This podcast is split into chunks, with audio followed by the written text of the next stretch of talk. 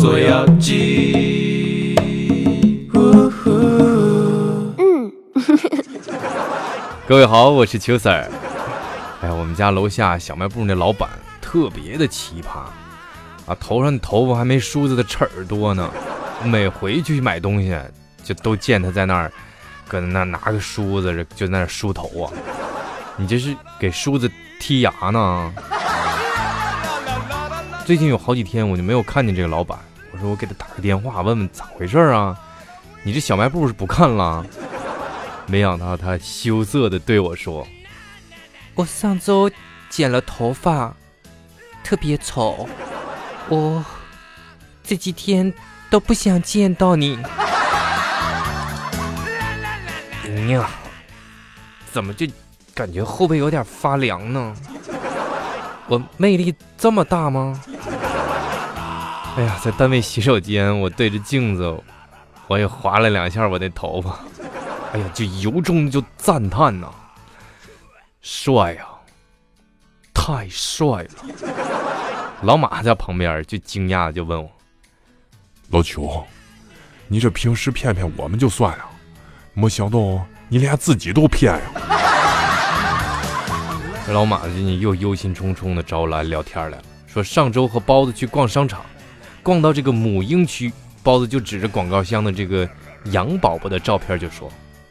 老马，咱俩生个二胎吧！我特别想像这个宝宝一样，嗯，金发碧眼的，多好看呢！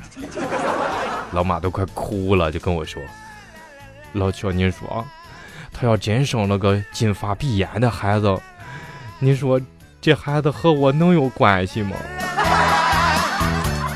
我看老马有点不冷静了啊，我劝一劝他，我说：“你这时候啊，就要和阿良去比一比了。”你看，昨天他又和女朋友分手了。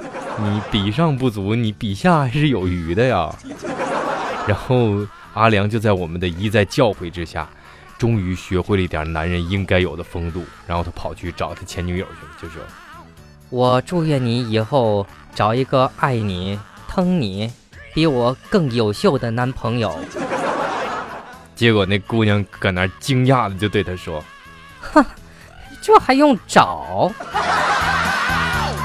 阿良就受刺激了，成天就闭门不出啊。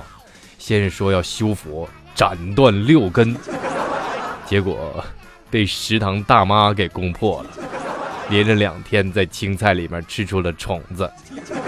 接着又说要修道啊，估计是什么网络小说看多了。然后我就赶紧劝阻阿良，我说阿良啊，你你看那个白娘子。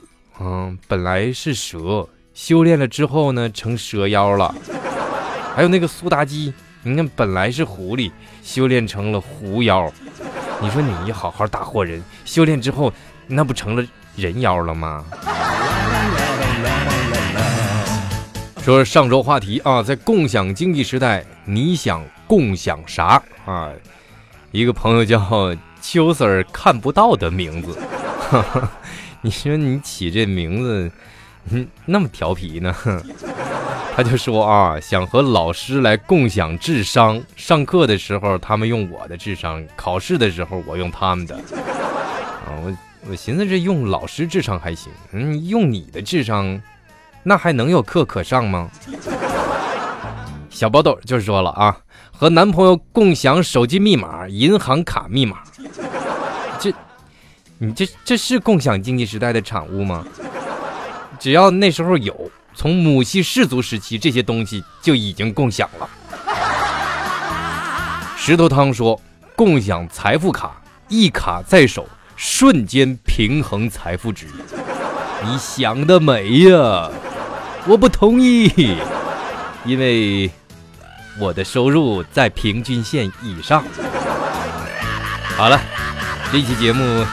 就这么不愉快的结束了吧，拜拜。